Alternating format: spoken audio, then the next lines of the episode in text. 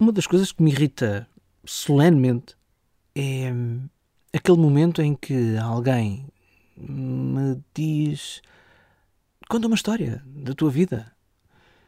E eu não tenho, não consigo.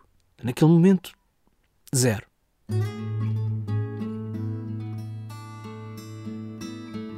Sou capaz de me lembrar de uma história engraçada ou curiosa ou quando uh, vejo ou presencio ou uh, ouço ou sei lá qualquer coisa que me faça lembrar de um episódio diferente da minha vida um, que naquele contexto vale a pena contar. Mas quando me abordam e dizem olha gostávamos que contasses uma história da tua vida.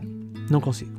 Não consigo e isso irrita-me profundamente, porque vejo nas outras pessoas sempre essa capacidade de, um, do nada, conseguirem contar uma história da vida delas. E isto porquê? Porque eu acredito que toda a gente, toda a gente, tem uma história para contar.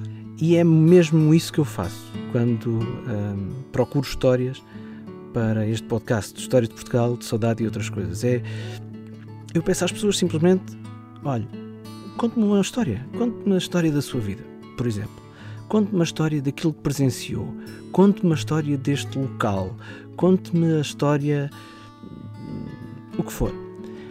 90% dessas pessoas, a reação é: Mas eu não sou famoso.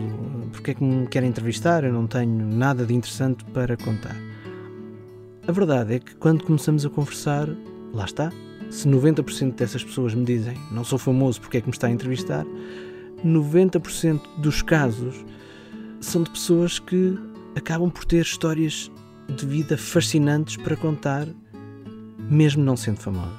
E é esse o objetivo deste podcast: ouvir as histórias das pessoas que não são forçosamente conhecidas e que têm histórias que merecem ser conhecidas por toda a gente mesmo que aparentemente sejam banais à partida.